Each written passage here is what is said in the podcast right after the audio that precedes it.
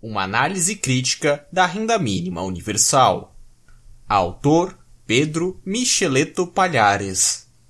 Bem-vindos a mais um artigo no qual eu irei discorrer sobre teoria econômica.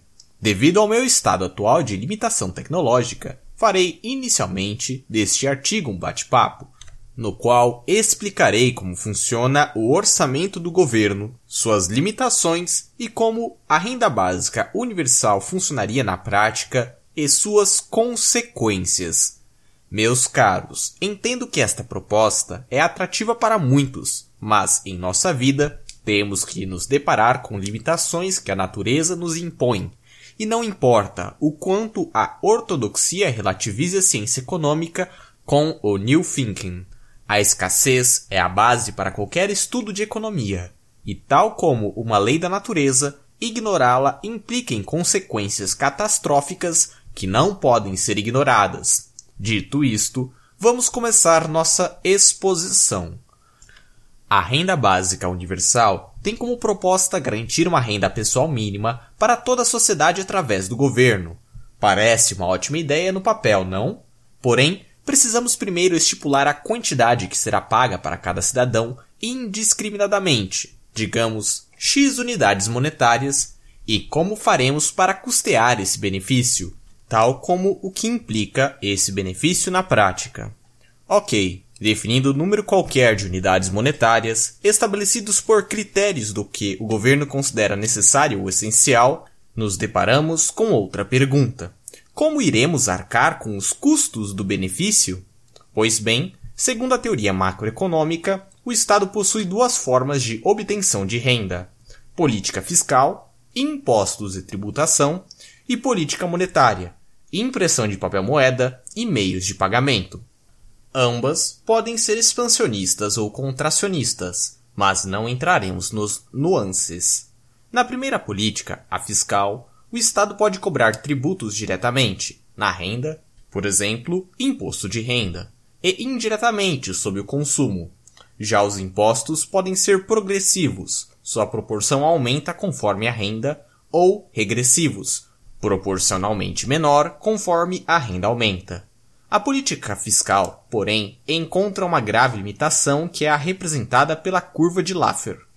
À luz da teoria econômica, podemos compreender esta curva da seguinte forma: conforme a taxação aumenta, os custos da produtividade aumentam, gerando um desincentivo à produtividade, acarretando em uma queda no arrecadamento, pois a maior parte de concentração de renda para custear os benefícios se encontra nos setores mais produtivos ou protegidos por regulamentação.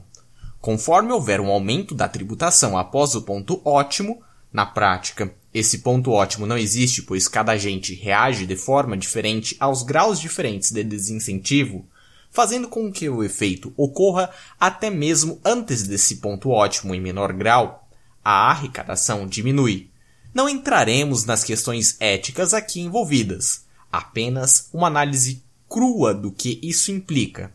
Ao taxar a produtividade, sendo através de taxação progressiva, para obter maior renda para custear esse benefício, há um problema em obter a quantidade monetária necessária para bancar o benefício que é diretamente proporcional à densidade demográfica do país ou estado em que a política for adotada. Pois o aumento custo total do benefício per capita que é o preço do benefício vezes quantidade de beneficiários, assim como o desincentivo para a produção e incentivo ao consumo irá aumentar a escassez relativa dos bens consumidos e posteriormente gerar inflação, aumentando a quantidade monetária necessária para adquirir os bens. Por conta disso, se fará necessário um aumento na renda básica universal para, digamos, x mais n, esse aumento, novamente, vai aumentar os incentivos do consumo e diminuir os incentivos de produção, até um ponto em que a mera arrecadação via impostos seja insuficiente por se tornar cada vez menor devido à diminuição da produtividade. Vejamos então a segunda ferramenta orçamentária, a política monetária. As ferramentas de política monetária são a taxa de juros, depósitos compulsórios nos caixas do Banco Central pelos bancos comerciais, emissão de papel moeda ou afrouxamento quantitativo, geralmente de moeda digital, como no Banco Central Europeu, e comercialização de títulos públicos.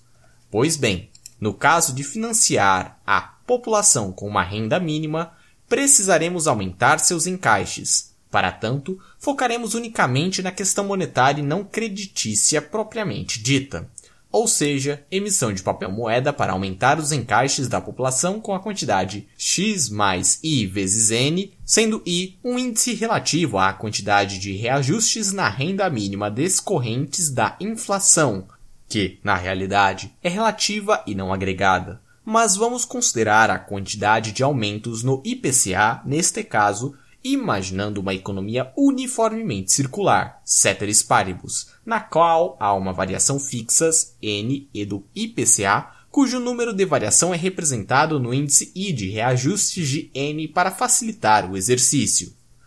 Ora, o efeito aqui causado é o mesmo, porém irá mais longe à medida em que 1. Um, os beneficiários não irão custear diretamente o próprio benefício da renda básica universal.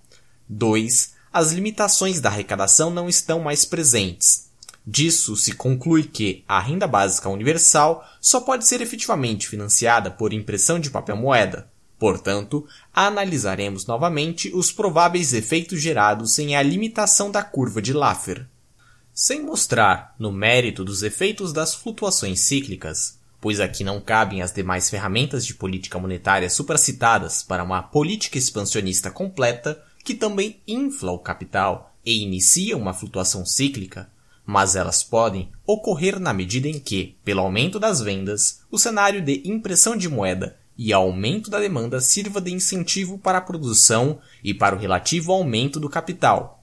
Se anula, em certo grau, o desincentivo causado pela desutilidade do trabalho ao receber uma renda mínima e à medida em que não mais se necessita custeá-la eliminando mais um desincentivo e, ceteris paribus, considerando que não há outros incentivos de taxa de juros e crédito para expansões maiores, vemos que, apesar do incentivo à expansão causada pelo aumento da demanda, elas não se sustentam devido à desproporcionalidade deste aumento e às limitações temporais dos processos indiretos explicados pela teoria do capital, exatamente como é descrita a flutuação cíclica Teremos um cenário de hiperinflação, visto que, sem desincentivar a produção com tributos, apesar do possível aumento de preços de insumos de produção caso haja um aumento da demanda por eles por parte dos beneficiários, ao custear a renda básica universal com expansão da base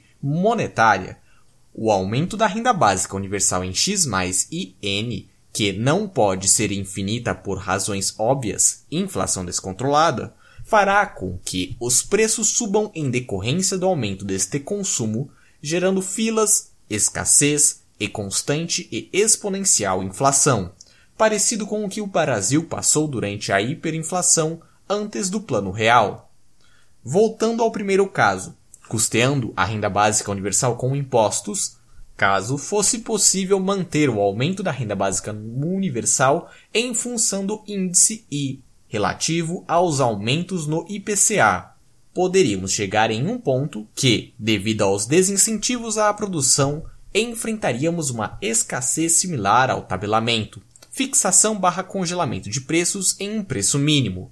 Devido a ambos os cenários se verificar um excedente da demanda sobre a oferta, tal como adicionar um tabelamento de preço mínimo em ambas as formas da renda básica universal, com o intuito de conter a inflação, geraria escassez em mercado negro com ágio daqueles produtos tabelados, tal como o aumento das demandas relativas por seus substitutos e posterior aumento de seus preços.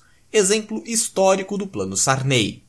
Com essa análise teórica com alguns exemplos empíricos, sem exemplos da renda básica universal propriamente dita, posso trazer alguns exemplos de fracasso dessa política quando estiver novamente com meu desktop verificaremos a inviabilidade desse programa tão popular tanto entre os liberais, ortodoxos, keynesianos, quanto entre os mais ferrenhos anticapitalistas, com exceção dos marxistas ortodoxos que as veem como medidas pequeno-burguesas que atrapalham o fluxo inexorável da história. Portanto, não podemos advogar por uma política de renda mínima sem abrir mão de nosso poder de compra ou gerar a queda na quantidade e qualidade dos bens ao desincentivar a produtividade em maior ou menor grau. Espero que tenha ficado claro.